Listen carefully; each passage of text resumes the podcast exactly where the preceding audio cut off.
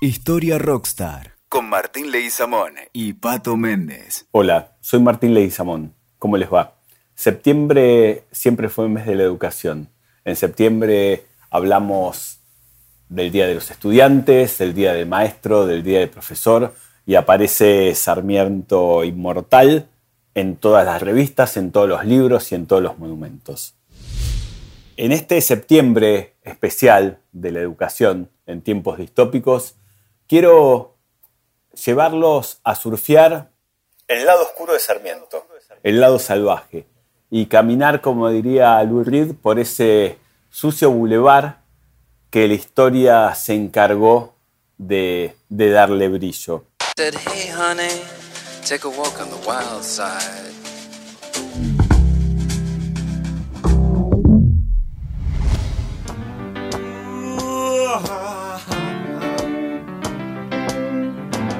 Hacia el año 1980, el grupo de rock Cerú Girán, compuesto por Charlie García, Pedro Aznar, David Lebón y Oscar Moro, sacaban su mejor disco, que era Bicicleta.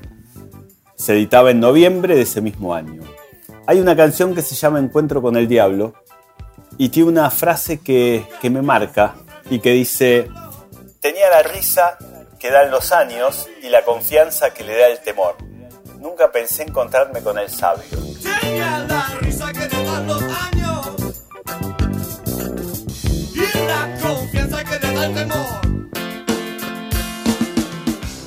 Mientras tanto, nosotros cantábamos en la escuela, fue la lucha, tu vida y tu elemento. Así es, ese sabio, ese diablo, Sarmiento, Nacía en 1811 y moría en 1988. Vamos a surfar ese other side, vamos a encontrar el lado oscuro, vamos a ver por qué Sarmiento se convierte en el Lord Vader de El Imperio contraataca. Todos conocemos su obra, todos conocemos su lucha por la razón en la noche de la ignorancia, como decía su himno, que cantábamos en el colegio, cantábamos en la escuela y nos lo hacían escuchar en el jardín. Un himno que ya tiene una historia eh, que va desde el dark metal al heavy metal, porque fue escrito en plena década infame, eh, más razón todavía, 1940 en adelante.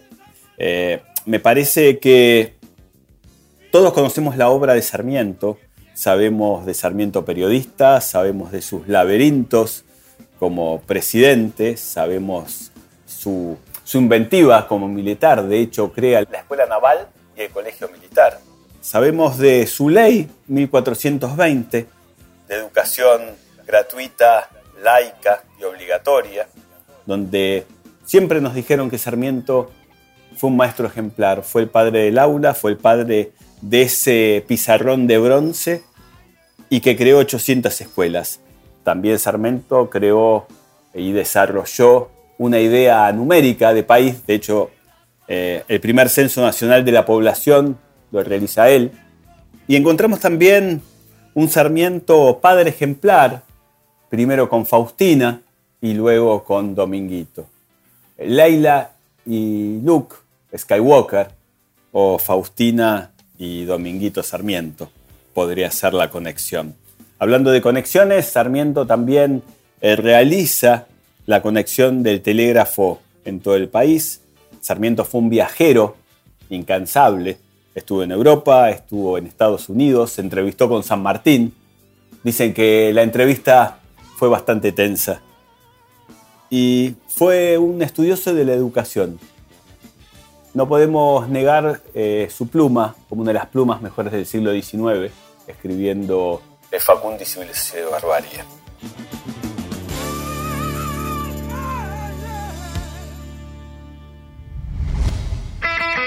Pero en el momento que empiezo a, a caminar por sus tizas, suena una canción de ataque, 77, se llama Hay una bomba en el colegio. Y la frase, el cuadro de Sarmiento tirado en el suelo, me remite a a entrar, no a este pizarrón de color, sino un pizarrón más bien oscuro. Sarmiento educador, Sarmiento padre del aula y un Sarmiento que sostenía que el docente era el poseedor del saber, que el docente no, no se equivocaba y si se equivocaba tenía razón. El alumno no debía crear nada, solo reproducir un conocimiento ya contrastado. Por eso más de una vez pienso que Sarmiento no puede escribir el muro de la película de Wall, le cuesta. Le cuesta entender esos bancos y sostiene caras de alumnos sin, sin nombre. Para él los rebeldes no eran bien recibidos en este sistema. Para él la educación no era mixta. Eh, había escuela de señoritas y escuela de caballeros. La idea de diversidad, la empatía en el aula no era bien recibida para Domingo Faustino Sarmiento. El mundo de hoy, decía, tiene poco que ver con lo que va a ser la educación. Por eso tenemos que enseñar desde el orden, desde la disciplina y que entiendan las jerarquías. Sí, Domingo Faustino Sarmiento, el lado oscuro, el lado salvaje. Suena ese rock furioso de ataque y entiendo un Sarmiento acariciando lo áspero dentro del aula, como cantaría Ricardo Mollo más de una vez. Me parece que su aula del siglo XIX tenía que ver con la repetición, con el estudio de memoria, y si no, como decía él, entendamos la vieja mitología griega de las orejas de burro y al rincón a pensar. Disciplina, jerarquía, obediencia, lado oscuro, other side, competición para un producto operado solamente por el docente, sin cooperación del alumno. Respuestas, atención, demostración, normalización, estándar. Veo la película de Wall y veo esos bancos que van directo a una picadora de carne, competencias del siglo XIX. Sarmiento y acariciando lo áspero.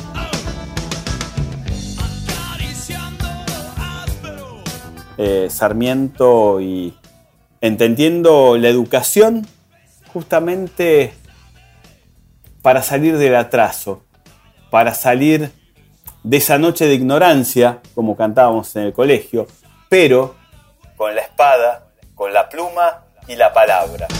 Y nos reíamos sin entender. Al latir su corazón va repitiendo. Sarmiento pensaba que el gran problema de la Argentina era el atraso y lo sintetizaba con una frase. Civilización y barbarie. Como muchos pensadores de su época, entendía que la civilización se identificaba con lo urbano, con la ciudad, con lo que estaba en contacto con Europa o Estados Unidos. O sea, lo que para ellos era el progreso. Cero el rock nacional, todo internacional, pero sin magia, sin enamoramiento. La barbarie por el contrario, era el campo, lo rural, lo agreste, el indio, el gaucho, el negro, el atraso. A veces pienso que Sarmiento nunca hubiese entendido a León Gieco, al señor Flavio, a Divididos, haber bailado Let It Be por los Beatles, porque siempre, tanto en el aula como en la ciudad, como en su camino, aparece acariciando lo áspero, y Moyo pensando cuál es el beso de la educación. Él decía que debemos apartar de toda cuestión social americana a los salvajes. El buen salvaje de Rousseau no existiría nunca, Morrison tampoco, porque los salvajes eh, son el producto de lo que no se puede remediar y es una invencible repugnancia. Sarmiento. No me quedo ahí, no me quedo en ese vinilo y voy a un vinilo más oscuro, que es cuando Sarmiento edita Cartas a Mitre y nos dice, no trate de economizar, Bartolomé, sangre de gauchos, sangre de indios, porque este es un abono que es preciso hacer útil al país. La sangre es lo único que tienen de seres humanos estos salvajes. Lamentablemente el progreso no llegó para todos y en otra canción nos dice que muchos salvajes y bárbaros pagaron con su vida su libertad el delito de haber nacido indios, negros, guachos y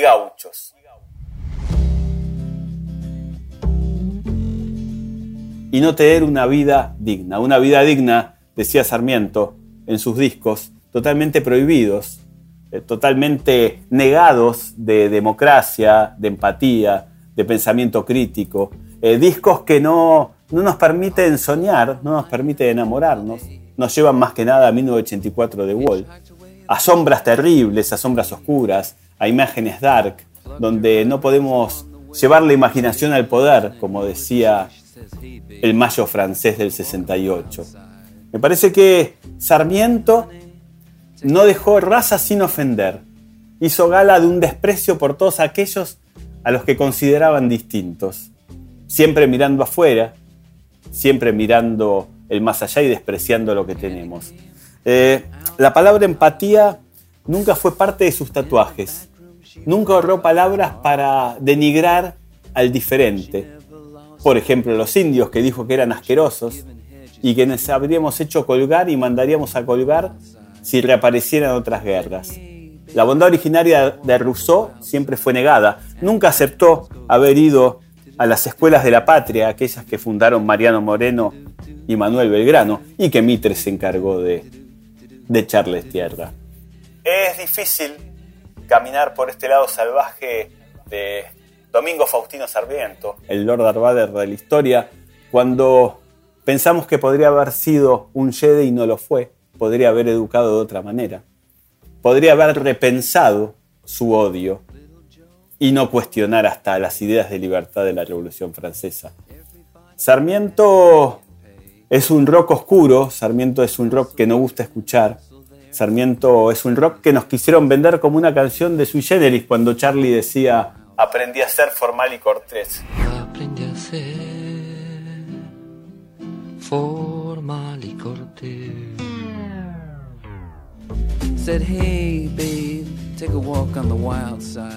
O cuando Pedro y Pablo eh, nos cantaban que era mejor tener el pelo libre que la libertad con fijador. Nunca entendió la bondad originaria, nunca entendió el rock, nunca entendió la diversidad. Sarmiento, en síntesis de septiembre, puede ser lo peor, lo mejor y lo oculto. Sarmiento lo cantamos en el colegio, en la escuela, nos reíamos con ese eh, estribillo estridente que nos hacía mirarnos y, y poder disfrutar de nuestros compañeros y compañeras cuando tal vez Sarmiento quería un orden, cuando tal vez Sarmiento no tenía competencias para pensar un futuro.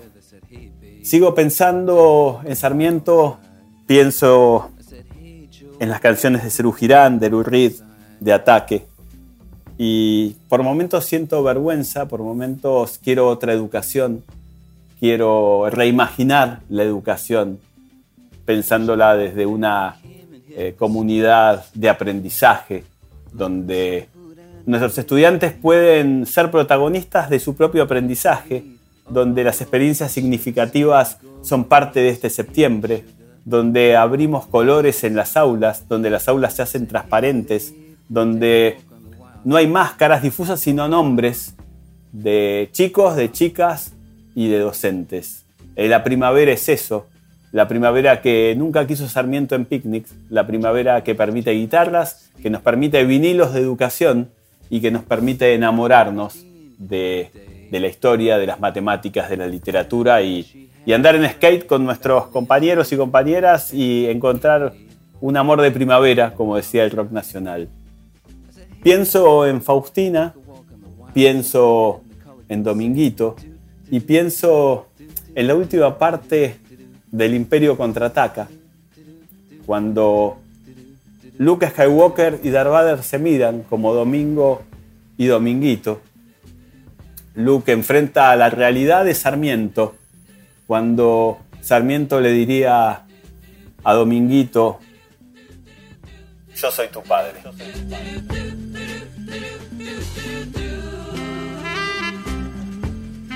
Primavera, septiembre, Historia Rockstar, Sarmiento, Lou Reed, Cerú Girán, Martín Leguizamón para Historia Rockstar.